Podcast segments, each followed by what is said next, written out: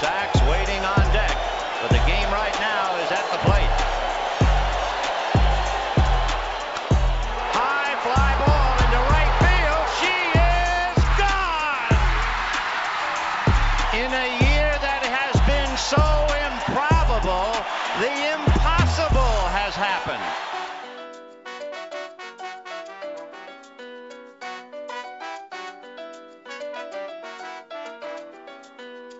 Bonjour à toutes et à tous et bienvenue dans En toute franchise, la série de podcasts qui vous emmène à la découverte des 30 franchises de MLB. On se rapproche tout doucement de la moitié de notre voyage et après avoir parlé de franchises un peu moins récentes, on a décidé de revenir sur un monument du baseball américain, les Atlanta Braves. Une équipe qui remonte à l'origine de ce sport avec une première participation à la National League dès 1876. Mais cette franchise de légende a connu quelques détours avant d'atterrir à Atlanta en 1966. En effet, elle fut d'abord la franchise de Boston avant d'être poussée à déménager vers Milwaukee devant la montée en puissance des Red Sox. Mais les Braves ne sont pas qu'une histoire de légende, ils ont également un des meilleurs palmarès de la MLB avec certes seulement 3 World Series à son actif, mais près de 17 trophées de National League et surtout une période de domination entre 1991 et 2005 comme seuls les Yankees avaient su le faire par avant. Vous l'avez donc compris, aujourd'hui on s'attaque à du très très lourd et il était évident de faire appel à notre Gaëtan national pour évoquer les Atlanta Braves avec moi. Salut Gaëtan. Alors les Braves c'est du très très costaud hein, dans l'histoire de la MLB. Ben euh, oui, comme tu l'as dit, euh, c'est une équipe qui a connu une période de, domination, en tout cas de, régularité au très très haut niveau, qui est assez exceptionnelle. Et, c'est vrai que seuls les Yankees ont, ont certainement eu cette, euh, ce côté-là vraiment très régulier dans la performance. Euh, ils ont accueilli parmi les plus grands joueurs, dont un des cinq plus grands joueurs de tous les temps, on y, on, on y reviendra. Et puis on est euh, une franchise qui, là encore, comme les deux autres que j'ai faites avec toi, les, les Cubs et les Reds, euh, on est vraiment sur une franchise qui est au cœur des origines euh, du baseball professionnel. Donc, euh, grosse franchise encore aujourd'hui une vraie institution, hein, on, peut dire ça, on peut dire ça comme ça. C'est donc euh, du très très gros morceau, vous, vous l'avez compris. Euh, donc on va avoir une belle exploration euh, à faire. Donc je vous propose d'y aller, direction la Géorgie et le Trust Park pour parler des Atlanta Braves.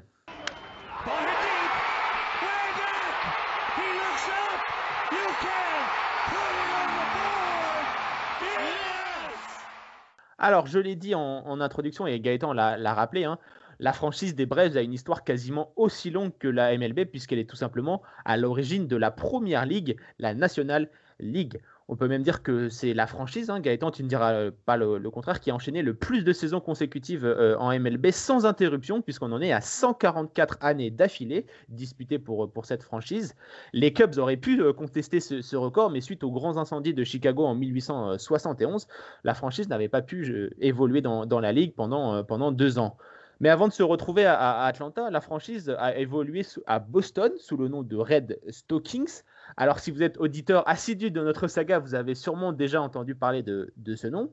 En effet, c'était celui porté à la base par Cincinnati, mais suite à des problèmes financiers dont on a parlé la, la dernière fois pour nos amis des, des Reds, euh, le propriétaire décide de se rendre à Boston pour y trouver un nouveau partenaire euh, euh, de business, tout simplement. Et c'est là que naissent les Boston Red Stockings, qui n'ont absolument rien à voir avec les Red Sox, Gaëtan, et histoire qu'on évite toute confusion, quoi effectivement, n'ont rien à voir avec l'infamante équipe de, de, de, de Boston. Boston.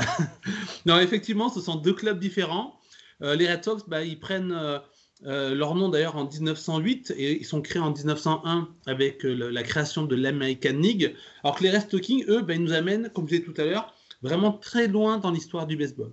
avec les Reds de Cincinnati, les Cubs de Chicago, voilà, leur histoire, elle prend vraiment source dans la naissance du baseball professionnel. Alors, si vous avez suivi, comme disait Martin, les épisodes précédents avec des Cubs et des Reds, euh, vous savez que. On est sur les piliers, on est sur les piliers de, de, de, de la MLB, quoi. Voilà, donc si vous avez bien, bien suivi euh, ce qu'on qu vous a dit la dernière fois, euh, il y avait une ligue euh, amateur de 1857 à 1871 hein, euh, qui ensuite est remplacée en 1871 par la première ligue professionnelle de baseball, la National Association Professional of Baseball Player. Euh, mais qu'on appelait surtout la National Association, euh, qui a pris une distinction entre amateurs pro suite justement au succès professionnel des Cincinnati Red Stocking, hein, la première équipe pro du, baseball en 1869. Et donc voilà, pour ça c'est pour le petit rappel. Et donc lors de cet épisode sur les Reds, je vous avais parlé des frères Harry et George Wright, qui étaient vraiment les, stars de la première version des, des Red Stocking de Cincinnati. Harry est même le manager. Et ils vont quitter le club, comme tu le dis, euh, pour partir à Boston quand celui-ci est dissous en, en 1870. Alors en 1871, en fait, il y a ce groupe de joueurs accepte l'invitation de Ivers Whitney Adams, qui est un businessman de Boston, qui veut créer le premier club pro euh, dans cette ville, euh, dans le cadre de cette nouvelle ligue. Et c'est une nouvelle ligue en fait que va tenir à bout de bras Harry White, qui est surnommé d'ailleurs le père du baseball professionnel. On lui doit notamment la première farm euh, team euh, du baseball dans les années 1880 et c'est à lui aussi qu'on doit la première tournée internationale euh, du baseball en 1874 dans les îles britanniques, une tournée à laquelle va participer le jeune Albert Spalding, hein, la grande légende du baseball dont on a parlé avec les, avec les Cubs. Et qui à cette époque est le lanceur vedette de Boston. Et d'ailleurs, c'est cette euh, tournée internationale qui va lui inspirer euh, celle qu'il va mettre en place quelques années euh, plus tard et qui va donner le premier match officiel de baseball en France mhm. le 8 mars 1889. Et donc, bah, côté terrain, Boston bah, domine la ligue, remporte le championnat en 1872 et jusqu'en 1875 de manière consécutive, notamment grâce à Spalding. Hein, il, va, il va signer 206 victoires pour 53 ah défaites en 5 saisons. Bon, c'était un autre monde. Hein. Ah c'était pas vraiment le même baseball, mais ça reste quand même des statistiques euh, qu'on va dire euh, très très correctes. Hein. Bah, à l'époque, c'était vraiment la grande star, euh, la grande star du, du jeu, avant de devenir le, le, le, mania de. Voilà, le mania et le, le le, père, nouveau père hein. du baseball dont on avait parlé quand on a fait l'épisode sur les Cubs. Alors le souci, euh, à ce moment-là, c'est que Wright, ben, il a du mal à tenir sa ligue. Euh, il y a les paris, euh, il y a la violence. dans les tribunes ou sur le terrain, il ne fallait pas être arbitre à cette époque-là, par exemple. ça ne devait pas être vraiment très très fastoche d'arbitrer dans, des conditions comme ah, ben, ils, étaient, ils, étaient, seuls et puis ça pouvait très vite partir au pugilat avec les joueurs, les managers ou, le public. Et puis d'une manière générale, il y a une organisation qui est, est défaillante, des problèmes de, de calendrier, de stade, etc. Euh, et Spalding, lui, va recevoir un, projet très intéressant du propriétaire du club de, des Chicago White Talking, les futurs Cubs, William Hulbert, pour créer une ligue sérieuse de gentlemen professionnels. Voilà un projet qui va donner naissance à la National League en 1876. Donc le père du baseball pro, Harry Wright, il est supplanté par le Messi du baseball, qui est le surnom qui est donné à Haji euh, Spalding, mais il reste quand même à la barre de, l'équipe de Boston, qui sont devenus entre-temps les Red Caps, euh, ils vont changer un petit peu de, euh, de nom à cette époque-là. Euh, dans la nouvelle ligue et ils vont d'ailleurs la remporter en 77 et en 78. Mhm. voilà. pas encore, par contre, on va, on va, il n'y a pas encore de World Series, hein, donc c'est vraiment juste le, vainqueur de, de la, de la National League. Alors il va y avoir effectivement la, la, euh, l'American Association qui va arriver. Il y aura des proto World Series qui vont être faites à, à, ce moment-là. Mais voilà, c'est surtout le vainqueur de la National League qui a vraiment le, prestige parce que c'est la grande ligue professionnelle. C'est la première ligue à avoir le statut de ligue majeure. Hein. La, ligue précédente qui a tenu Harry Wright euh, à bout de bras n'a toujours pas ce, statut-là, même s'il a un statut un petit peu à part. Euh, et puis pour revenir à, donc à Boston, effectivement, le club va connaître un creux dans la, dans la décennie suivante. Wright quitte le club d'ailleurs après la, saison 81 et l'équipe va devenir les Bean Eaters, euh, les mangeurs d'haricots, si je, traduis bien. Euh, pas vraiment leur meilleur nom, mais c'est un, nom qui va rester plutôt, long, plutôt longtemps pourtant. Mais euh, Exactement. Alors, pas leur meilleur nom, hein, ils l'adoptent en 83, mais ça va leur porter chance puisque cette année-là, ils remportent de nouveau le, championnat. Et puis après, l'équipe va redevenir voilà, commune. Hein. Elle ne redevient pas mauvaise, mais est un petit peu commune malgré la, fin... il faut attendre la fin de la décennie pour retrouver un peu les, les Biniters un, peu sur le, devant de la scène. Disons qu'ils vont enchaîner un peu les performances euh, un, peu moyennes sans être dans le fond de, de, leur, de la division. Ils sont quand même, on va dire, dans le milieu du, dans le milieu du pack. Euh, ils vont finir souvent entre la quatrième et la, et la cinquième place hein, dans la fin de ces années 1880. Donc, euh, c'est pas une équipe mauvaise, mais pas une équipe qui arrive à performer. Quoi. Et pourtant, à cette époque-là, ils, embauchent une grande star hein, dont on a parlé avec les Cubs, qui est King Kelly qui, est, vraiment la grande star du jeu à cette époque-là. Ils, le font venir d'ailleurs pour la somme de 10 000 dollars. Donc à l'époque, c'est vraiment énorme. C'est C'est comme, comme aujourd'hui les contrats de Gerrit Cole ou de Mike Trout. C'est vraiment un énorme C'est vraiment le, le, le, le, transfert incroyable. et en fait, c'est avec un autre Hall of Famer, Hugh Duffy, qui effectivement, comme tu disais, ils vont redevenir performants dans les années 90. Ils vont gagner cinq fois le championnat dans, dans, dans cette décennie. dont la saison 92 où l'équipe va remporter la première partie de saison euh, et là, à cette époque-là, enfin cette année-là, ils ont en fait, il y a un champion pour chaque partie de saison. Donc il y a deux parties. Eux, ils remportent la première. Euh, les, Cleveland, les Cleveland Spiders, eux, remportent la, la deuxième partie, ah. ce qui va obliger en fait les équipes à euh, faire une sorte de World Series. Oui. On va dire ça comme ça, au meilleur des neuf matchs pour déterminer le champion. Et euh, sera une boucherie, on va pas, on va pas se le cacher. Ouais. Non, écoute, je disais ça, oui, ça allait être une boucherie hein, de, dans, ce, dans ce match, oui. puisque bah, les, nos, amis des, nos, amis de Boston, du coup, écrasent Cleveland. Mais petite particularité assez, assez unique, peut-être, dans le baseball, c'est ce match nul, donc, que tu avais sûrement en train d'aller commencer à, expliquer. Donc, je, te laisse, match, oui. je, te laisse, je te laisse la parole. Mais c'est vrai que c'est assez, assez marrant, parce qu'on sait que dans les sports américains, ils détestent les, les matchs nuls, mais en baseball, ça peut arriver, quoi. Bah là, c'est à cause de la nuit, en fait. À cause de la nuit, à le match a dû être interrompu à 0-0. Euh, un autre temps, effectivement. Voilà, à l'époque, il n'y avait pas encore les, les, les, les, éclairages, les mecs nocturnes. Hein. on était vraiment euh, au tout, tout début du baseball professionnel. Euh, mais voilà, c'est effectivement, comme tu dis après, ça va être une boucherie puisque Boston va aligner 5 victoires d'affilée pour devenir les champions. Donc, euh, hein, on, l'a dit, hein, jusqu'à la fin du, du, 19e siècle, euh, la franchise, donc, euh, on vient de l'expliquer, a été plutôt dominante, que ce soit sous le nom des Red Stockings ou bien des, des Bean.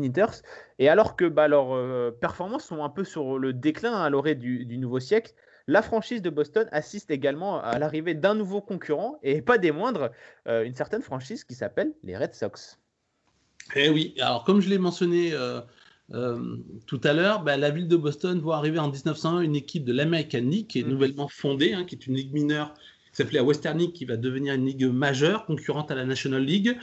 Et donc, c'est les Boston Americans euh, qui vont devenir, en 1908, les, euh, les Red Sox. Alors, le souci pour les Bean c'est que, qui ne sont pas encore les Braves, donc, c'est que le nouveau venu se signale très rapidement, mm-hmm. puisqu'il signe le grand Cy Young, la légende du, du lancier qui a donné son, son nom au trophée, du meilleur lanceur. Mm. Euh, et il termine deuxième de l'américaine sur la première saison. Et ils vont remporter les premières World Series de l'histoire en 1903 face aux Pirates du grand Onus Wagner, qui est un des plus grands joueurs de tous les temps. Mm. Euh, en plus, l'équipe gagne la, euh, League en 1904, alors que eux, les Biniters, à ce moment-là, sont vraiment sans force, année après hein. Donc euh, voilà, quand les, quand les Red Sox gagnent leur deuxième World Series en 1912, les Bean eux, ben, ils terminent dernier de la National League avec 101 euh, défaites. C'est la quatrième saison à plus de 100 défaites euh, consécutives pour l'équipe. Donc ça va très mal chez les Bean ou plutôt chez les Braves, puisque c'est cette année-là que l'équipe va acquérir son nom actuel. Mhm. alors, pas en hommage aux Amérindiens. Oui. Non, mais surtout, je vais euh, juste avant de. Il y a eu quelques tergiversations euh, entre les Beaniters et, et, les Braves, hein, puisque euh, il y a eu le, un autre nom, les Boston Doves également, qui a, qui a, d'abord été pris entre 1907 et 1910. Les Boston Rustlers, juste pour une année, histoire de faire 44 107 44 victoires et donc 107 défaites. Bon, on a décidé de vite mettre ça sous le, sous le tapis. Et donc, ensuite, comme tu l'as dit, 1912, Boston Braves, le début, euh, on peut dire, en bonne et due forme de la franchise des, Braves. Et si la, les deux premières saisons sont plutôt moyennes, on peut dire que dès la troisième saison, donc en 1914, euh, ça y est, c'est parti, euh, les Braves, les Braves sont là, quoi. Oui, oui, un peu, et un peu à la surprise, un peu à la surprise générale d'ailleurs. Exactement. Euh, alors juste pour quand même vite fait terminer sur, euh, sur, euh, sur le nom, je vous renvoie à un article que j'avais fait l'été, cet été sur The Strikeout, sur justement les noms et logos amérindiens. Et voilà, vous comprendrez que ce nom de Braves, qui fait encore polémique aujourd'hui, euh, n'était pas du tout euh, un hommage aux, Amérindiens. Euh, c'était un hommage en fait à une organisation politique qui s'appelait le Tamami Hall, qui utilisait des noms amérindiens et un des nouveaux proprios justement de la franchise. Comme tu dis, il y avait beaucoup de, de, bouleversements.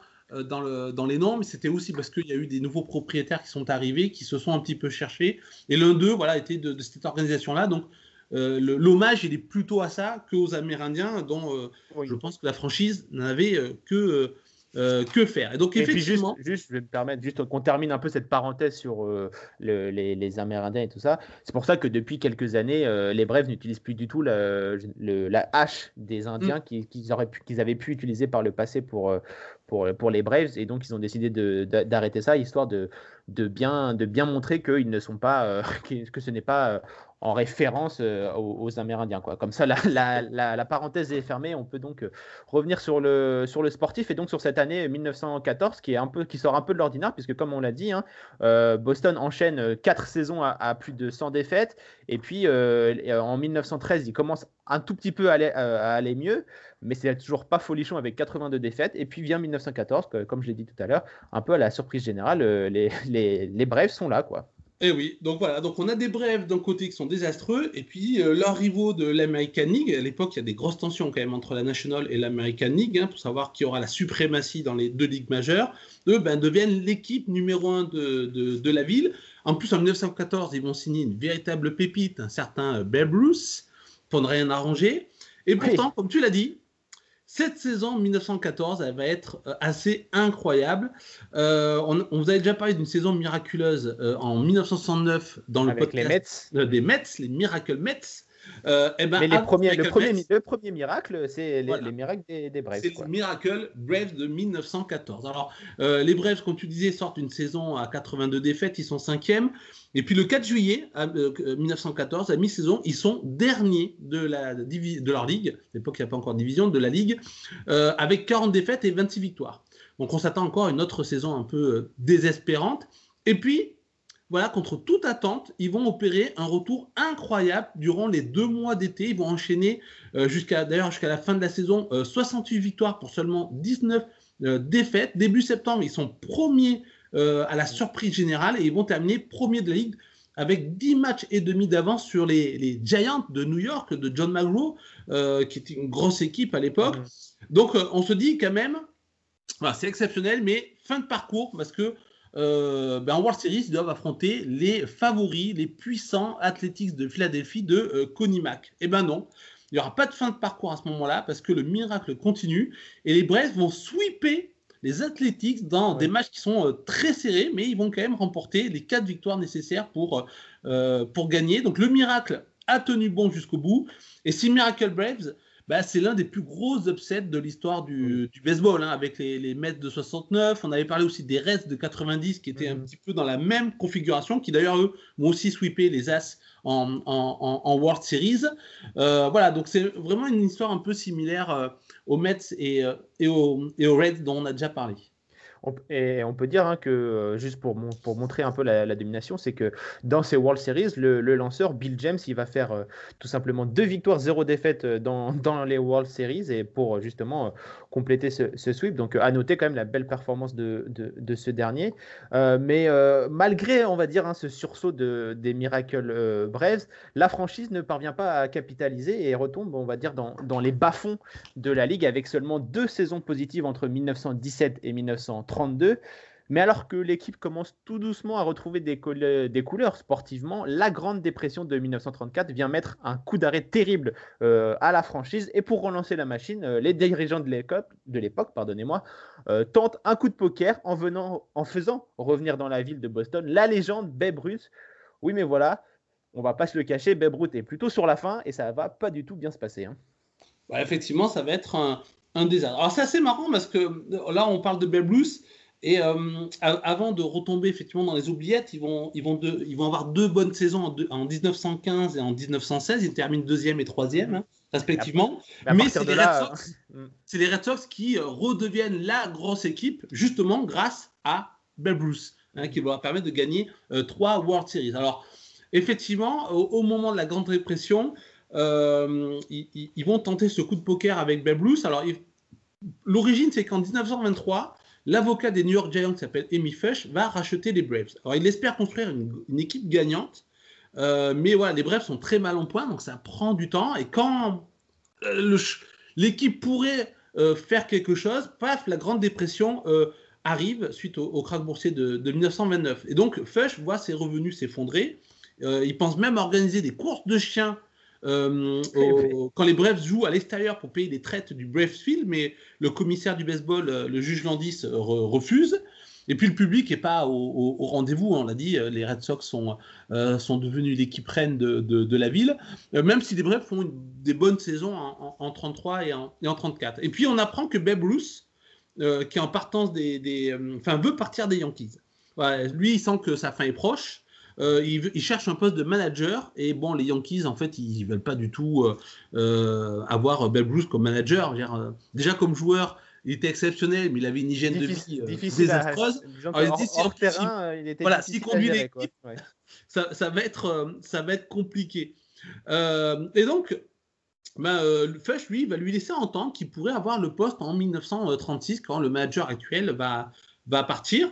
Et donc, en attendant, il le nomme vice-président et assistant manager et lui promet de partager les profits. Donc, le BEP se dit, ah, c'est quand même pas mal, je vais pouvoir faire une dernière, euh, une dernière saison et puis euh, je vais pouvoir avoir ce poste de manager que, dont, je rêve. En fait, en réalité, Fush, il espère surtout que le BEB va investir son argent dans, les Braves et faire venir le, public. Donc, il attend beaucoup plus euh, du Babe que le Babe ne peut attendre de, euh, lui. Mais, voilà, mais rapidement, on va se rendre compte que le, god du baseball, bah, il n'est plus que l'ombre de lui-même. Il est incapable de, défendre et après de, frapper. Il fait un premier mois pas mal, mais après, vraiment, il n'arrive plus à frapper. Euh, les lanceurs menacent même de faire grève s'il joue parce qu'il fait perdre, il fait perdre l'équipe quand, il joue. Euh, et en fait, il va passer de plus en plus de temps sur, le banc, Babe Ruth, et il comprend qu'il ne sera en plus pas le manager euh, des Braves dans la saison suivante. Alors, le, le 12 mai 1935, euh, il demande à Fudge d'accepter sa retraite. Mais Fudge va lui demander de tenir un petit peu plus longtemps, parce que pour rapport à l'argent, Fudge veut qu'il joue dans tous les stades de la National League, histoire de faire venir le, le public, parce que même un Babe Ruth à 10% de ses capacités. Ça reste Babe Ruth, quoi. Ça reste Babe Ruth, voilà. Euh, d'ailleurs, il frappe à 15% hein, de, de, de moyenne de, et avec juste deux home runs, donc vraiment, c'est l'ombre C'est vraiment la fin de la fin, quoi. Et pourtant, bah, euh, il va connaître, euh, il va donner un dernier chapitre à sa légende. Le 25 mai, il joue au Forbes Fields des Pirates de Pittsburgh. Et il va frapper 4 pour 4 avec 3 home runs, dont le dernier, euh, c'est le premier home run à sortir du stade des, Pirates de l'époque. C'est un coup de massue qui est légendaire, qui sera son 714e et dernier home run et qui, qui, rajoute une pierre à sa, à sa légende. Alors après ça, il va continuer à faire quelques matchs pour tenir sa promesse à, Futch, mais euh, voilà, il n'y arrive plus et le 1er juin, il va prendre sa retraite et l'équipe, c'est pour ça qu'on parle ici de désastre, hein, c'est que l'équipe, elle, elle continue en plus de décliner. Elle va terminer avec 115 défaites c'est le pire total et le pire total de pourcentage de victoires de l'histoire moderne de la National League. Voilà, donc c'est une saison cata jusqu'au bout, puisqu'en plus la Ligue va prendre le contrôle du club parce que Fush n'a plus les moyens de, de, de, voilà, plus les moyens financiers de la, de la conserver. Et donc en 1936, ben, le club il est repris par l'ancien proprio des Red Sox, euh, pas Harry Frazé, hein, pas celui qui a vendu euh, euh Babe Ruth aux, Yankees, un autre qui s'appelle Bob Quinn, euh, qui va les renommer les Bees. Voilà, elles ont encore, changé. encore un nouveau nom, Les abeilles. Euh, bon, alors l'équipe va rester très médiocre, euh, mais elle se reconstruit doucement. Et en 42, en fait, le club voit débarquer en son sein un jeune lanceur de très grand talent. Là, on parle d'un des tout meilleurs de l'histoire, Warren Span. Voilà, ton immense, immense lanceur. Euh, les Brèves se prennent à rêver de gloire. Ils se disent qu'avec un tel talent, ils vont pouvoir retrouver les sommets. Sauf que ben, il y a la Seconde Guerre mondiale qui arrive, qui s'en mêle. Ça aide pas, quoi. Euh, voilà, Span, comme beaucoup de, stars hein, de la Ligue, va euh, partir sous les drapeaux. Et donc, il va falloir patienter jusqu'à la fin de la guerre pour récolter les fruits de cette lente mais difficile reconstruction. Et avec le retour de Span, d'ailleurs, le club reconnaît, enfin, connaît à nouveau le, succès. Alors, il est bien aidé par des joueurs qui sont multiples stars comme Alvin Dark, Bob Elliott, Eddie Stanky, qui est passé aussi par, qui va passer ensuite par les, par les Dodgers avec Jackie Robinson. les Braves, euh, qui sont d'ailleurs redevenus les Braves en 45, avec le nouveau proprio Lou, Pirini, dont on, reparlera. Euh, ben, ils terminent quatrième en 46, troisième en 47, et sont enfin champions de la National League en 48, mhm. euh, où Span et son coéquipier à la rotation, Johnny Sane, ben, ils obtiennent 39 victoires à eux deux. Donc voilà, c'est vraiment. Ça, ça, peut aider, hein, effectivement. Alors j'ai envie de dire, euh, voilà, le talent sur la butte des Braves euh, existait déjà à bien avant les années 90, et on en reparlera. Pourquoi c'est bien, voilà, bien dans l'ADN du club, quoi. Mais malheureusement pour eux, ben, ils vont avoir de, sacrés clients sur la, dans la rotation adverse en, World Series. C'est les Cleveland Indians de Bob Feller. Euh, dont on a parlé la dernière fois et qui a été. Bob aussi une grande, une grande légende. Et c'est un peu la revanche, hein, puisqu'on l'avait dit. Hein, euh, dans les premiers World Series, ou en tout cas euh, quand on avait parlé tout à l'heure euh, de cette série, de ce sweep hein, dans, de nos amis de, Boston Biniter, à, l'époque, 5-0, c'était contre Cleveland aussi. Donc petite revanche de nos amis de, Cleveland sur, sur les Braves. Exactement. Et donc, bah, du coup, alors, en plus, ce qui est marrant, c'est que les Indians battent les Red Sox de justesse d'un match en Ligue américaine. Euh, ce qui fait qu'on a évité, malheureusement, hein, mm. un duel bostonien en, en, World Series cette année-là. Ça aurait eu de la gueule. Ouais, ça aurait pu, ça aurait pu être une, une, une, une, une belle histoire. Euh, mais euh, malheureusement, hein, ces, World Series de, de, 48, il semble être la dernière danse hein, des, des, Boston Braves, puisque suivra quatre saisons, je vais dire, catastrophiques. je ne sais pas si c'est le bon terme, mais c'est vraiment, c'est vraiment désastreux. Euh, et tout simplement, euh, il y a surtout aussi, s'ensuit une baisse cataclysmique également des, spectateurs, puisque si en 1948 il y a eu presque 1 500 000 billets euh, vendus sur, sur, la saison, en 1952 ce chiffre n'atteint même pas les 300 000. Donc voilà, je vous laisse imaginer le, manque à gagner pour, pour la bourse des propriétaires de, de, de, la franchise. Et donc ça en est trop, tout simplement pour le propriétaire qui décide de déplacer la franchise à Milwaukee, où évolue alors son équipe de Ligue mineure, des certains euh, Brewers, qui deviendront bien sûr par la suite euh, une équipe de, MLB qui reprendra le, nom. Et c'est un changement qui va leur faire du bien, ce vent, ce vent un peu frais, car les résultats sont immédiats, grâce, il faut un peu l'avouer, à l'arrivée euh, d'une légende, tout simplement, comme tu l'as dit tout à l'heure, d'un joueur qui fait partie du top 5 de tous les temps, un certain Hank Aaron. The Hammer, ou Hammering Hank, qui nous a quittés il n'y a, a, pas très longtemps, malheureusement. Alors forcément, avec un tel joueur, euh, c'est plus facile de gagner des matchs de baseball, effectivement. Voilà, ça, voilà, ça amène les Braves à un autre niveau. Surtout qu'à ses côtés, il a un autre joueur du Hall of Fame qui est un autre grand frappeur de puissance de l'histoire du baseball, qui est Eddie euh, euh, Matthews, qui lui a... souvent été dans l'ombre de Hankaron, mais qui reste quand même une, un, super joueur, quoi. exactement, et qui, voilà, qui, qui, est vraiment un très très gros frappeur. Et alors, comme tu l'as dit, les Braves sont, sont, voilà, sont chassés de Boston par les par les Red Sox qui ont un autre joueur, eux aussi parmi le, top 5 euh, des, plus grands joueurs de position de tous les temps, qui est, qui Ted Williams. Hein. Et en plus, on est au début de la euh, relocation era, donc cette expansion de la MLB vers, euh, vers l'ouest du pays. Et Milwaukee est une des villes ciblées justement par la, par la MLB. Et les Braves, ils prennent la place, comme tu disais, de leur équipe des, des, ligues mineures. en, enfin, ils le décident en 53 et ils y arrivent en, en 54. Alors en fait, plus tôt dans l'année, il faut savoir, c'est que Bill Vick euh, qui a, été propriétaire des donc légendaire euh, propriétaire euh, de la MLB, de plusieurs équipes MLB, a été propriétaire des Brewers, mm des, des mineurs, hein, au début des années 40, avec succès d'ailleurs. Hein. et il veut y déménager sa nouvelle franchise MLB, qui est les St. Louis Browns, qui avait déjà été annoncé, un peu annoncé un peu partout. Hein. D'ailleurs, les, les, Browns à l'époque. Exactement, et qui vont finir, qui vont finir Orioles de, de, de Baltimore d'aujourd'hui. Euh, et en fait, euh, les Browns, eux, ont été pendant leur première année de création, en 1901 avec l'American League, euh, à Milwaukee, sous le nom de, de Brewers. Voilà, donc vraiment le serpent qui se mord la queue. Hein. tout, le monde, tout le monde se retrouve là-bas. et en plus, c'est en bonne voie, hein, parce que Budivik avait vraiment l'espoir, il a laissé un très bon souvenir en tant que propriétaire des Brewers. donc, il, très, il, pense vraiment pouvoir déménager là-bas. Mais comme les Braves ont leur équipe de Ligue mineure, ils sont prioritaires. Euh, sur les Browns et il décide finalement de, de, s'y rendre. Donc ce déménagement va faire immédiatement du bien, comme tu le disais, puisque les Braves, qui sont 7e en 52, bah, ils terminent deuxième en 53. Euh, pourtant, Aaron n'est pas encore là, puisque euh, en, il arrive en 53, il est encore dans les ligues mineures, mm. après avoir joué un petit peu dans les, dans les Negro Leagues. mais voilà, l'avenir s'annoncera Dieu, forcément, puisque en, 54, Aaron arrive, ils sont troisième, deuxième en 55 et en 56.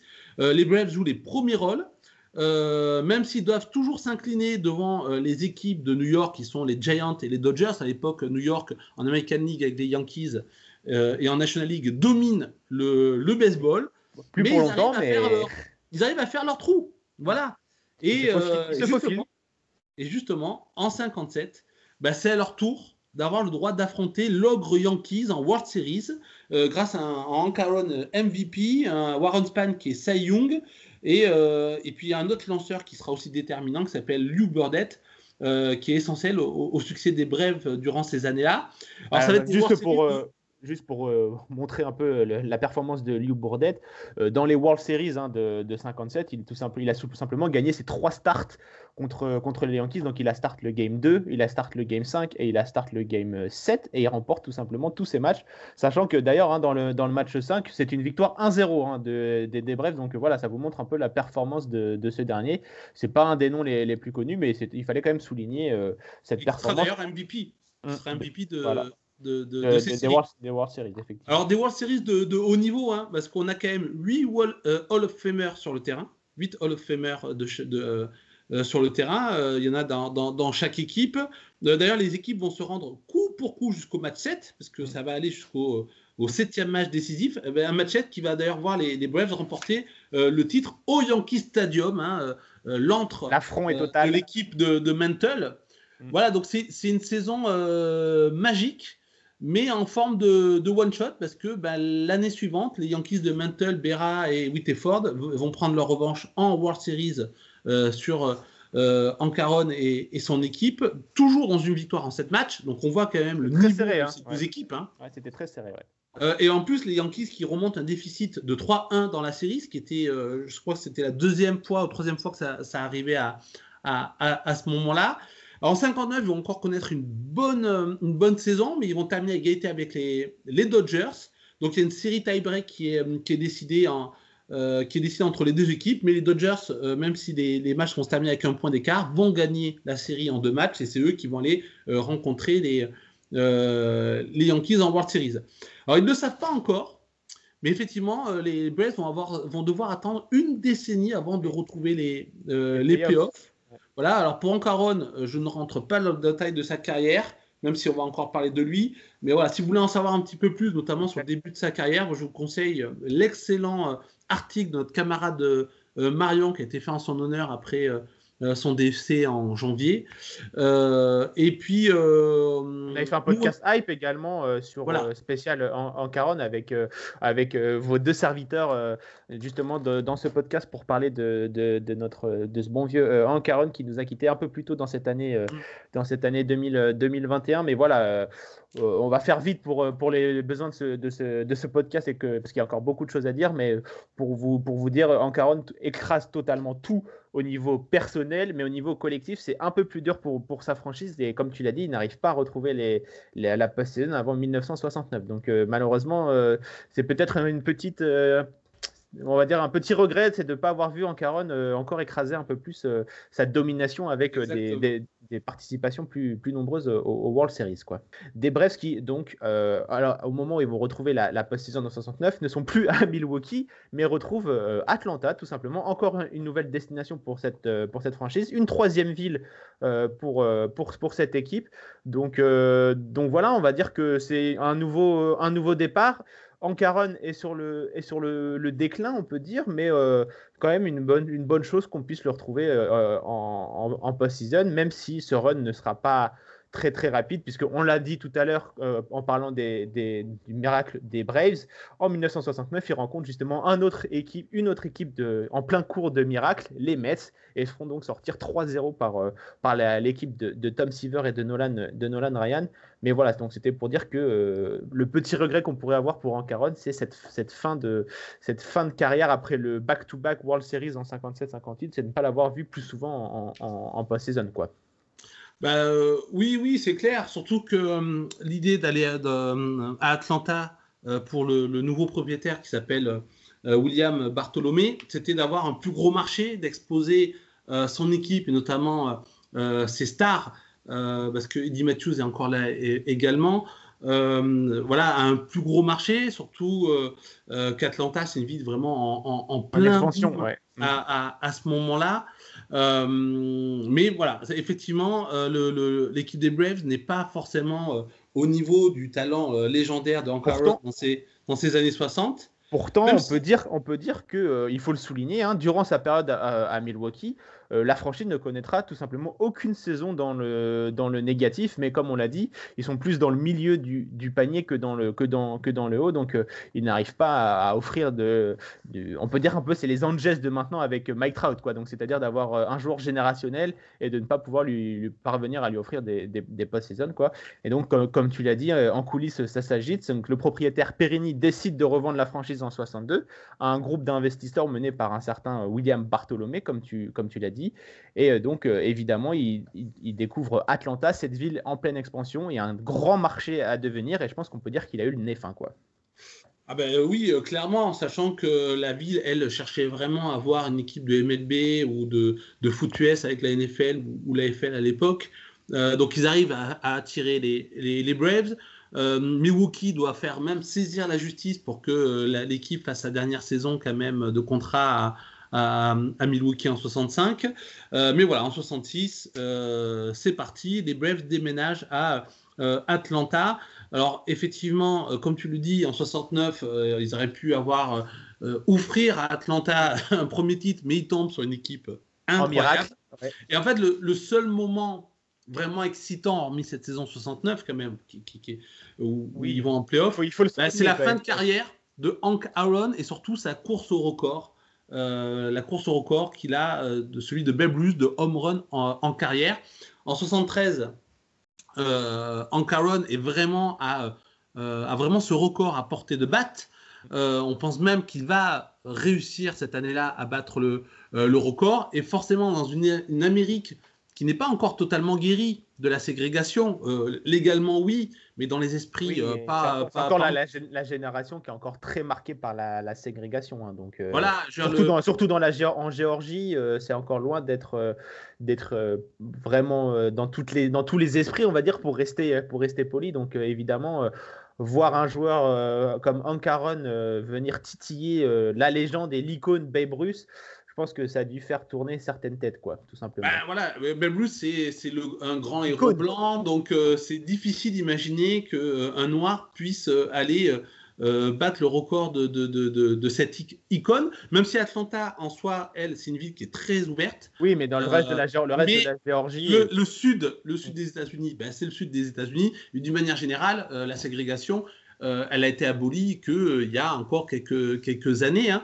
Donc, euh, c'est très compliqué et c'est vrai qu'il va recevoir cette année-là énormément de lettres de menaces, de menaces de mort, d'insultes racistes, de soutien également. Hein. J'en parle notamment dans mon premier podcast Culture Baseball avec Snoopy. Hein. Vous, irez voir comment Snoopy l'a soutenu. Mais il reçoit plus de 900 000 courriers. Il en reçoit plus que le président des États-Unis. C'est un record. C'est dire vraiment euh, l'impact de cette course au record de Hank Aaron euh, derrière euh, Babe Ruth. Alors finalement, il va,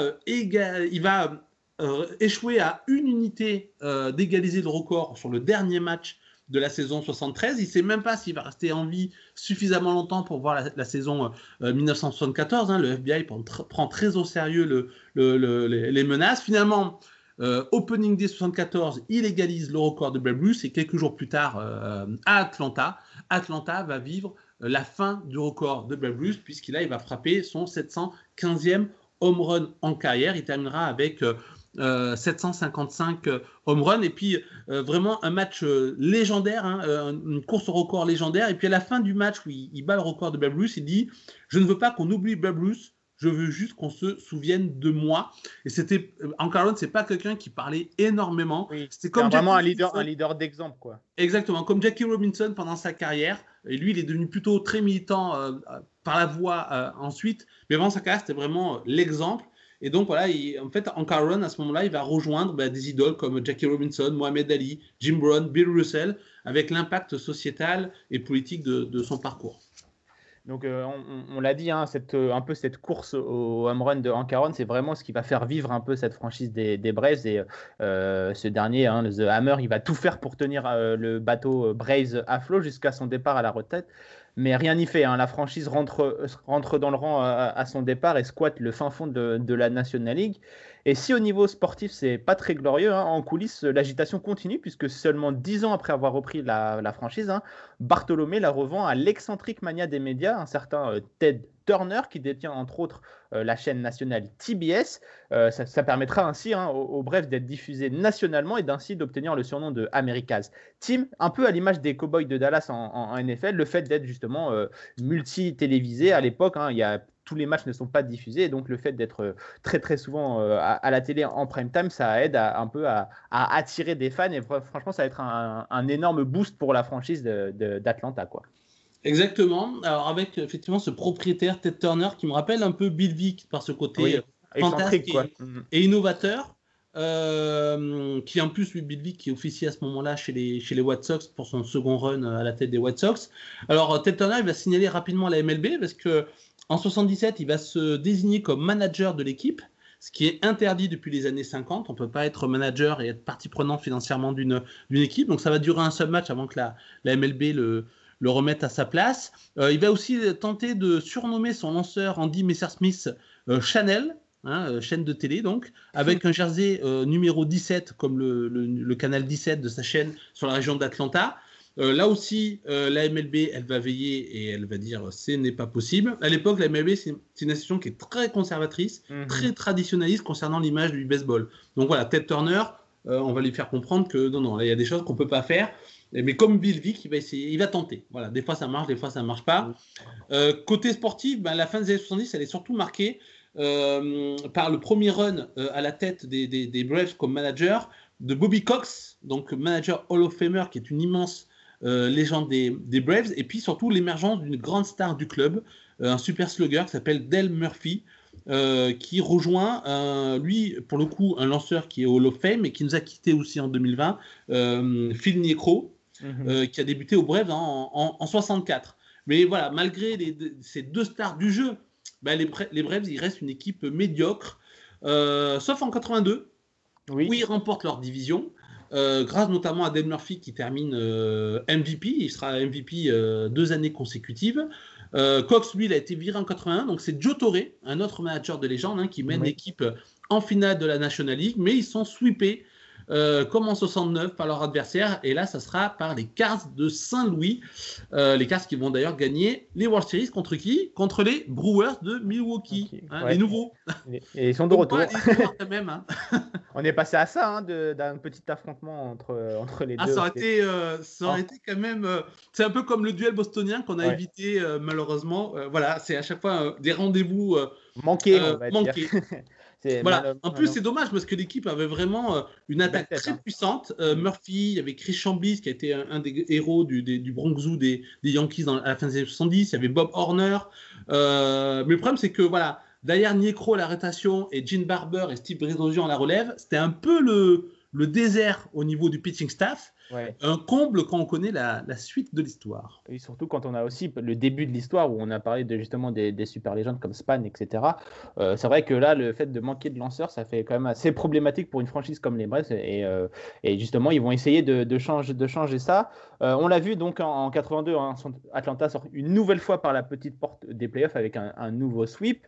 et alors qu'on termine la décennie 80 de façon morose hein, du côté d'Atlanta, l'espoir commence petit à petit à pointer le, bout de son nez et ses problèmes ne seront plus qu'un lointain souvenir, évidemment, euh, grâce à des trades astucieux, des drafts plutôt propres et des signatures euh, intelligentes. Donc, pour résumer, un front office qui travaille très très bien, Atlanta va se constituer, euh, Gaëtan, tu m'arrêtes si je me trompe, l'une des meilleures rotations de l'histoire de, de, la MLB. Hein. Et grâce à un trio magique, les Braves sont partis pour tout simplement dominer la ligue de façon historique, car entre 1991 et 2005, la franchise va tout simplement remporter cette division à 14 reprises d'affilée, un record. Mais pourtant, Gaëtan, malgré toutes ses apparitions en playoff, il n'y a qu'un seul titre au bout et c'est vraiment une aberration. Alors déjà, non, ils auront la meilleure rotation de, de, de, l'histoire. Oui, il y aura toujours des débats, mais voilà, donc j'ai préféré euh, l'une des meilleures, euh, meilleures rotations. Quoi, parce que évidemment, euh, vraiment, là, on est vraiment sur du très très très lourd. Alors c'est vrai que depuis le début, de, en toute franchise, on vous a souvent parlé des Braves dans les dans, oui, bah, chaque, Parce qu'à chaque fois, tout le monde rencontre les Braves en ben post-season et à chaque fois, ils sont claqués. Donc évidemment, on était obligé de parler des Braves à cette période, puisque c'est la franchise de, de la décennie, hein, de la décennie 90. Euh, avec des participations quasiment à, toutes les post-seasons, sauf en 1994. Donc euh, entre 1991 et, 2005, euh, que des participations aux playoffs, sauf en 94. C'est pour vous dire la domination magistrale et historique hein, de, ces Braves. Quoi. Exactement. Voilà. Quand on est joueur des Braves dans les années 90 et au début des années 2000, les vacances au 1er octobre, on ne connaît pas. Oublie, hein. Alors tu l'as dit, 14 euh, titres de division consécutifs, 5 euh, victoires en National League sur 9 euh, finales jouées, et seulement, mais seulement un titre en 95. Alors c'est à la fois impressionnant et aussi quelque part un petit peu décevant. Alors ces Bulls des années 90, ils restent dans les mémoires comme une équipe à part grâce à une rotation 3 étoiles. Les 3 étoiles, c'est Greg Maddux, Tom Glavine et John Smoltz qui sont trois futurs membres du Hall of Fame, tous vainqueurs d'un ou plusieurs euh, Cy Young euh, sur, euh, sur cette période. les Brèves, pour moi, ont tout simplement à cette époque la meilleure rotation de, de, l'histoire du baseball. Je suis allé voir un petit peu les classements qui étaient faits. À chaque fois, les Braves de 98 ou 96, 95, on les considère comme la meilleure rotation que, le baseball ait connue. Mais voilà, ce succès des Braves, on ne le doit pas juste à ce trio incroyable. c'est aussi un majeur de haut niveau. Parce que Bobby Cox est revenu au club en 90 et il va gagner quatre fois le manager de, l'année durant sa carrière. Hein. Donc trois durant les, 20 ans qu'il passe au, Bref. Il y en a un, c'est euh, avec les Blue Jays, je crois, dans les années 80. Euh, et puis, euh, c'est aussi une attaque. Alors Murphy quitte le club en 90. Mais cette année-là, David Justice arrive, c'est le rookie de l'année. On a Terry Pendleton qui est troisième base et qui sera MVP en 91. Et on a un certain Andrew Jones.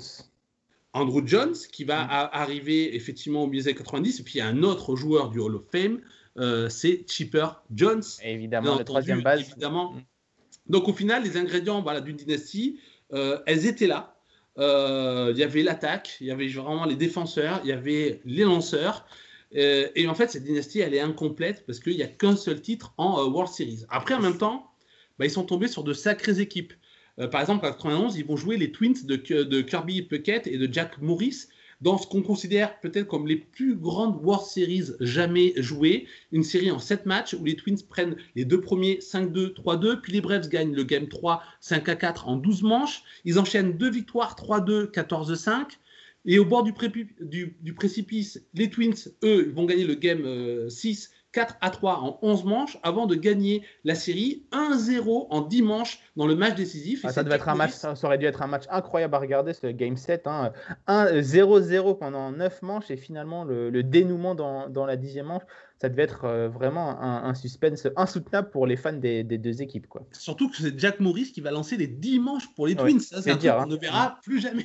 ah oui, ça. Bah, c'est vrai qu'à cette époque. Euh, euh, les lanceurs lançaient très très longtemps. C'est aussi l'une des particularités hein, des lanceurs de la triptyque de feu de nos amis des, Brefs, c'est leur capacité à lancer longtemps mais sans se fatiguer à lancer beaucoup. En fait, c'est ça qui est assez impressionnant dans, cette rotation, c'est que euh, ils étaient tellement euh, dominants qu'ils lançaient tout le match et en, lançant quasiment moins de 100 lancés par match. Quoi. Donc, euh, c'est vraiment ça qui est très très impressionnant quand on sait que maintenant certains lanceurs de départ ne peuvent tenir que 5 ou, 6 manches. Évidemment, c'est pas le même type de lancer que, que, à l'époque, mais ça reste quand même assez impressionnant. Quoi. Exactement. Et puis après, bon, en 92, ils tombent sur les Blue Jays qui vont gagner aussi en, en 93 si vous avez bien suivi le podcast sur Toronto. En 96-99, ils vont tomber contre les puissants Yankees du corps fort, Jeter, Rivera, Posada, Petite, équipe injouable. Ils vont tomber sur des équipes surprises comme les Marlins en 97, les Padres en 98. Euh, sans compter la saison 94. Donc voilà, donc c'est vrai que les Braves, quand même, ils sont tombés sur, euh, sur du lourd euh, à chaque fois, ce qui les a empêchés de garnir vraiment leur, palmarès. Alors après, dans les années 2000, ils vont rester compétitifs, mais voilà, ils, vont perdre régulièrement en division de series euh, avec un trio de lanceurs euh, qui est un petit peu moins dominant. Mais pour bien mesurer ces brefs des, 90s quand même, hein, le mm. club gagne euh, un trophée individuel chaque saison de 90 à 2000, sauf en 92 et 97.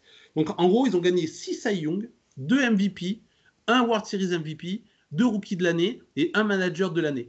Ouais, ça et, un seul titre en World Series. Ça montre la, domination hein, euh, sans partage, on va dire, euh, de, cette équipe, mais euh, à chaque fois, ça passe, ça, passe pas loin et c'est assez, comme je l'ai dit dans, dans l'introduction de, de, ce chapitre, c'est vraiment une aberration qu'une telle domination ne soit ne, ne récolte qu'un seul titre. Quoi. Et c'est, vraiment euh, le plus grand what peut-être du, du, baseball. Hein. Euh, s'il y avait eu beaucoup plus de titres, peut-être que certains lanceurs euh, à la limite du Hall of Fame seraient rentrés beaucoup, beaucoup plus rapidement. Quoi. Mm. Et aussi, on peut dire, hein, je me fais un petit plaisir personnel. En, 2005, donc, on va dire la fin de la domination de, de, de nos amis des Brèves, il y a un match tout simplement historique mon cher, euh, mon cher Gaëtan, hein, puisque euh, nos amis des Braves euh, dans les Division Series affrontent une équipe plutôt forte à l'époque qui s'appelle les, Houston Astros. Avec notamment ce match 4 des Division Series de 2005 en 18 manches avec une victoire 7-6 des Astros avec un Roger Clemens qui rentre en cours de match en tant que relève à la fin, du, à la fin de la rencontre puisque tout simplement Houston avait épuisé tous ses lanceurs de, de relève. Et c'est vraiment un de mes premiers souvenirs de vraiment de, de baseball de mes, de, de mes yeux vus, c'est ce match en, 18 manches absolument euh, fou et qui était à l'époque le plus long match euh, de la post-season et qui a bien sûr été battu depuis par nos amis des, Dodgers, euh, il me semble, en, 2019 contre les Red Sox, si je ne, si je ne m'abuse. Voilà, c'est petit plaisir personnel et histoire de rappeler que nos Astros étaient bien là avant de se faire fesser par les White Sox, mais ça, c'est une autre histoire. Donc, euh, pour terminer sur ce chapitre, on peut dire que c'est une, épopée qui, malgré la beauté des, performances, garde donc hein, évidemment un goût amer pour les fans des, des Braves à cause justement de ce seul titre au, palmarès. Une aberration, hein, je, le, répète encore une fois, tant la domination des Braves durant cette période a été écrasante, tu l'as dit, avec euh, une multitude d'awards, 14 titres de division euh, consécutives. Et donc, on l'a dit, hein, l'équipe a passé son pic et commence tout doucement à rentrer dans le rang à partir de, de 2005 et après la saison 2005. Et alors que la franchise est au plus bas. Elle va une nouvelle fois changer de main. C'est un peu une rengaine hein, du côté de cette franchise des Brest, mais après, c'est normal avec une, telle, histoire. Après deux ans de, négociations, c'est en 2007 que finalement Liberty Media euh, reprend les Braves et au niveau sportif, l'équipe enchaîne les périodes fast avec trois participations en playoff en quatre ans entre 2010 et 2013 et des périodes de reconstruction comme entre 2014 et 2017. Actuellement, les Braves montent peu à peu en puissance et en 2020, ils ont échoué à un seul match de se qualifier au, World Series. Et euh, la même ranking, euh, les équipes sont belles, mais à chaque fois, il manque ce, ce petit quelque chose, Gaëtan. Ben oui, alors c'est vrai que c'est bref des années 2010, ils n'ont pas la rotation de grand luxe des années 90, mhm. mais voilà, bon, Chipper Jones termine sa carrière jusqu'en 2012 euh, aux Braves, euh, puis on a quand même des joueurs qui émergent, on a Freddie Freeman qui arrive en, rookie en 2010, on a Melky Cabrera, Jason Hayward, euh, les frères Upton, Justin et Bidji qui, qui arrivent, il y a aussi un super shortstop qui apparaît, c'est Andrelton Simmons, en, en 2012. Euh, voilà, donc euh, côté défense et bâton, il y a, du répondant. Euh, côté Monticus, c'est un peu plus compliqué. Alors, il y a Craig Kimbrell qui est rookie de l'année en, en 2011, mais après, il y a, y a des bons lanceurs, mais c'est pas non plus des excellents lanceurs. Tim Hudson, Derek Lowe, hmm. Julio Terran, Alex Wood. Voilà, mais c'est rien de, y, a, rien de. C'est vraiment des lanceurs. On peut dire c'est vraiment des lanceurs qui vont exploser sur une saison. Je pense notamment à Jared Jurgens, par exemple, en, 2009 où ils vont, ils vont vraiment être très très dominants, mais ils n'arrivent pas à être pérennes, on va dire, comme euh, l'a été la, la, triptyque des années 90 à être euh, très très dominant sur une longue période. Quoi. Ça va enchaîner les, les lanceurs, mais ça va pas réussir de trouver de, vraiment de stabilité, on va dire. Exactement. Alors en plus, il y a Cox qui, euh, qui fait sa dernière saison en 2010, donc c'est un peu voilà, le symbole du, du, du, du mhm. nerf révolu et puis du nerf nouvelle qui s'ouvre aux, aux Braves. le club finalement va jouer les playoffs en 2010 mais, et plusieurs fois dans, dans les années 2010, mais souvent vont tomber sur des équipes assez fortes. Alors déjà, en 2010, ils tombent sur les Giants qui vont gagner les, les, les, les, Giants des années paires, hein, de toute façon, à cette époque, c'est rapide.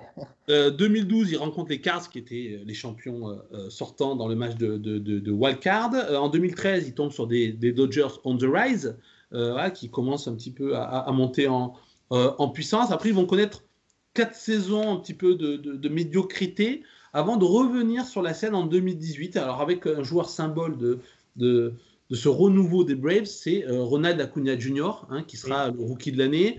Euh, le manager de l'époque, donc, euh, enfin leur manager Brian Sneaker est manager de l'année lui en 2018. Donc voilà, c'est le symbole des Braves qui reviennent sur le devant de la scène.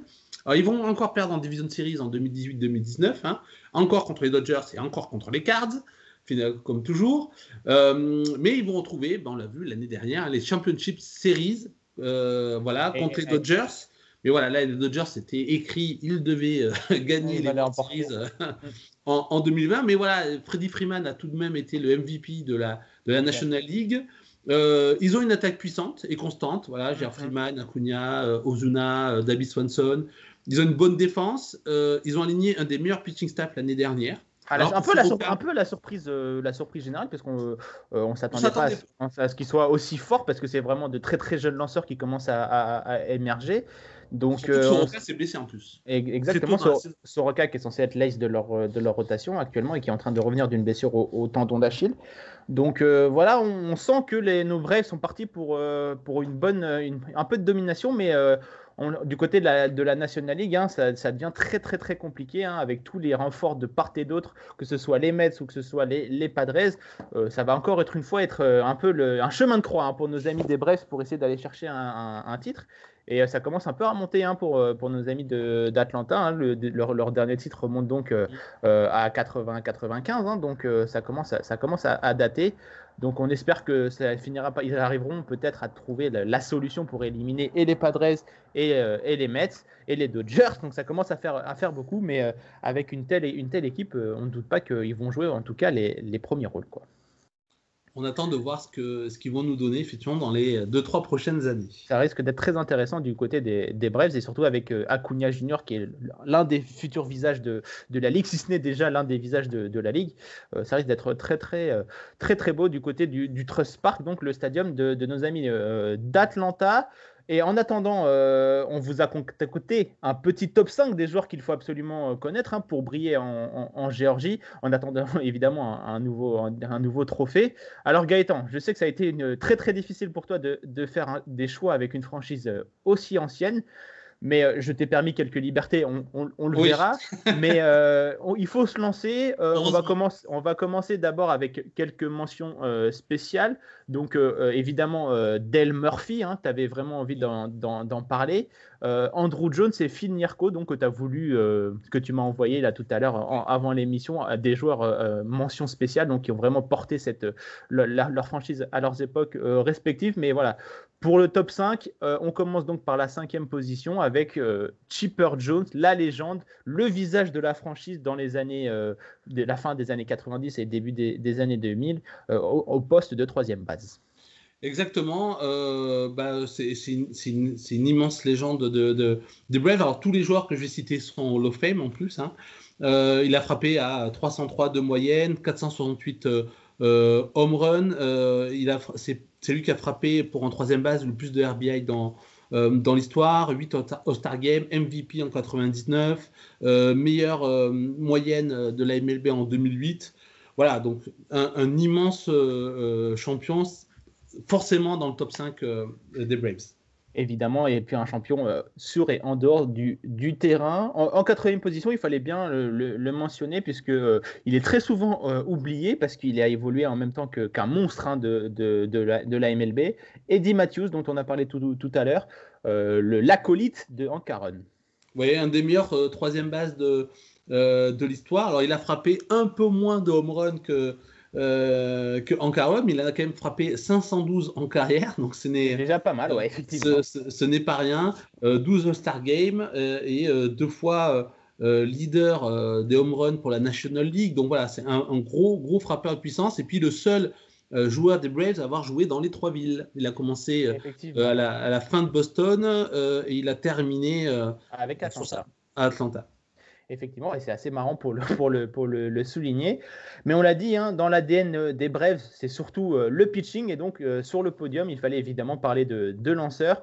Et donc en, troisième position, on remonte plutôt loin avec notre ami Span. Eh oui, forcément, euh, Warren Span, qui, aurait pu être deuxième aussi. Hein, oui, mais après, on, l'a dit, c'est pas un classement euh, euh, évidemment de, talent, c'est plutôt un top 5 des joueurs qu'il faut connaître. Donc évidemment, Span et Di Matthews auraient pu être mieux placés dans le, dans le, top, mais voilà, c'est plus les joueurs qu'il faut absolument connaître.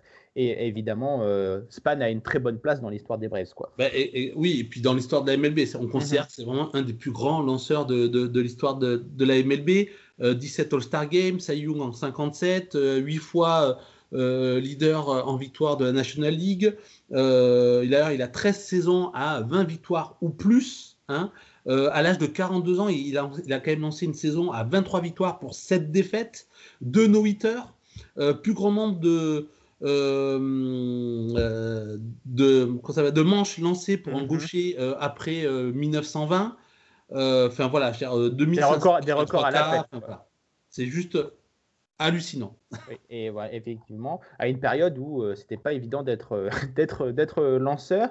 voilà, donc comme je vous l'ai dit en introduction de ce top 5, j'ai permis à mon petit Gaëtan une petite, euh, une petite liberté pour ce, pour ce top 5, puisque euh, je lui ai permis de, que les, les, Spice Girls des années 90 puissent euh, rentrer en, groupe dans ce classement, tout simplement avec Glavine, Madux et Smalls, donc le triptyque, les trois lanceurs stars des années 90 de côté des, des Braves. Quoi. Ah oui, en, tant que fan des Astros, tu m'as permis une petite tricherie, merci. Alors effectivement, ouais, là je pouvais pas, je pouvais pas en, en, sortir un quoi. En sortir un euh, et puis il prenait trop de place pour il pouvait, je pouvais pas sortir Span, Chipper Jones ou Eddie Matthews donc on les a mis euh, trois dans, dans, le lot. Euh, même s'ils ont certains ont eu des parcours ailleurs que dans les, quand les je pense à Greg Madus qui a, qui, a, qui a, eu quand même plusieurs équipes, mais voilà c'est quand même voilà les, les trois lanceurs emblématiques. donc vite fait pour, pour résumer, hein, mais c'est deux Cy Young pour Tom Levin en 91 et 98, c'est quatre Cy Young pour Greg Madux euh, euh, de 92 à 95, donc consécutif. Euh, et puis John Small, c'est un Cy Young, c'est pour ça qu'on dit que c'est la meilleure rotation de l'histoire. C'est parce qu'il y a du trophée derrière. Quoi. Voilà. Et en plus, voilà, ils ont tous été, ils sont tous au Hall of Fame. alors, ce qui est marrant, c'est qu'avec John Smalls, par exemple, lui, il est devenu closer pendant 4 ans suite à une opération. Et en tant que closer, ben, il a été très très bon, puisqu'il a été notamment le, le leader en save en, en, en 2002. Euh, Greg Madus, lui, c'est le seul lanceur à 15 victoires sur 17 saisons euh, d'affilée. Euh, et puis Tom Levin, lui, il a eu 4 Silver Slugger. Donc c'était, il avait aussi de la batte en plus d'avoir le, le lancé un peu le Madison Bumgarner avant l'heure, donc c'est à la fois être efficace au bâton et, et, et sur le monticule, puisqu'on le rappelle, hein, la National League permet aux, batteurs, enfin aux lanceurs de, passer dans la, dans la batting box euh, pour, pour évidemment jouer euh, sur, le, sur le terrain. Et évidemment, vous l'aurez compris, hein, en place de numéro 1, euh, ça ne pouvait être que lui, la légende, le, le, maître, le, peut-être le joueur dans le top 3 des plus grands joueurs de, de tous les temps en Caron, The Hammer. Bah oui, là, euh, forcément, on pouvait, euh, on peut pas mettre autre euh, quelqu'un d'autre. donc en Caron. Alors vite fait pour pour rappeler, hein, c'est ce 25 participations au Star Game. Alors il y a une époque où il y avait deux All-Star Games par, euh, par an, mais ça fait quand même euh, beaucoup de saisons. En gros, il a été All-Star Game de 55 à 75, hein, de manière consécutive. Euh, un seul titre de, de MVP, c'est parce qu'il y avait quand même énormément de joueurs incroyables à l'époque. Euh, son, équipe, son, équipe, ne, ne marchait pas aussi bien que, que, d'autres, et donc évidemment, ça joue un peu dans la tête des, des votants que quand ton équipe n'est pas, assez, pas assez effective. Quoi. Donc, euh, Il y a un certain nombre de, de, records MLB, notamment en RBI, en, euh, en base prise. deuxième au, home run derrière Barry Bonds, mais sans les stéroïdes, et troisième en match, en match joué. Donc c'est en plus c'était la longévité, euh, la longévité dans le dans la, dans la performance quoi. Et puis on le rappelle, hein, si vous voulez en savoir plus sur euh, Ancaron, n'hésitez pas à aller relire hein, ou lire euh, l'excellent article de Marion qu'elle a réalisé euh, sur notre site The Strikeout ou aller écouter le podcast spécial et dédié sur, chez nos amis de, Hype Media. bah, et voilà, écoute, je pense qu'on a fait plutôt un magnifique top 5 pour cette franchise. On a fait un peu le, ah tour. merci Gaëtan, c'est toujours un, un, plaisir de t'accueillir et de t'entendre parler histoire et baseball.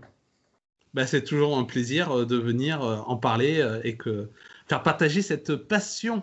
Eh ben, écoute, on, on, on, on l'entend évidemment dans, tes propos et c'est vraiment toujours euh, un régal. D'ailleurs, hein, si vous voulez vous plonger un peu plus dans ces deux mondes, hein, mon cher euh, Gaëtan vous propose un, podcast Culture Baseball qui traite magnifiquement de, ces deux thèmes. Donc n'hésitez pas à aller faire euh, un petit tour et aller lui donner un peu de, force sur les réseaux sociaux parce qu'il fait un excellent travail également en plus de The Strikeout. Et merci à vous toujours d'être toujours plus nombreux à nous écouter.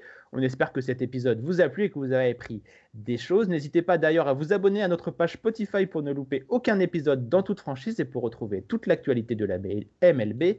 Rendez-vous sur notre Twitter The Strikeout. On est en plein dans les previews d'avant-saison de la saison 2021. Donc si vous voulez en savoir plus sur les 30 franchises, n'hésitez pas à venir nous, nous suivre. Et quant à nous, on se retrouve très vite pour une nouvelle émission dans toute franchise. En attendant, prenez soin de vous et de vos proches. C'était Martin. Ciao. Bye bye.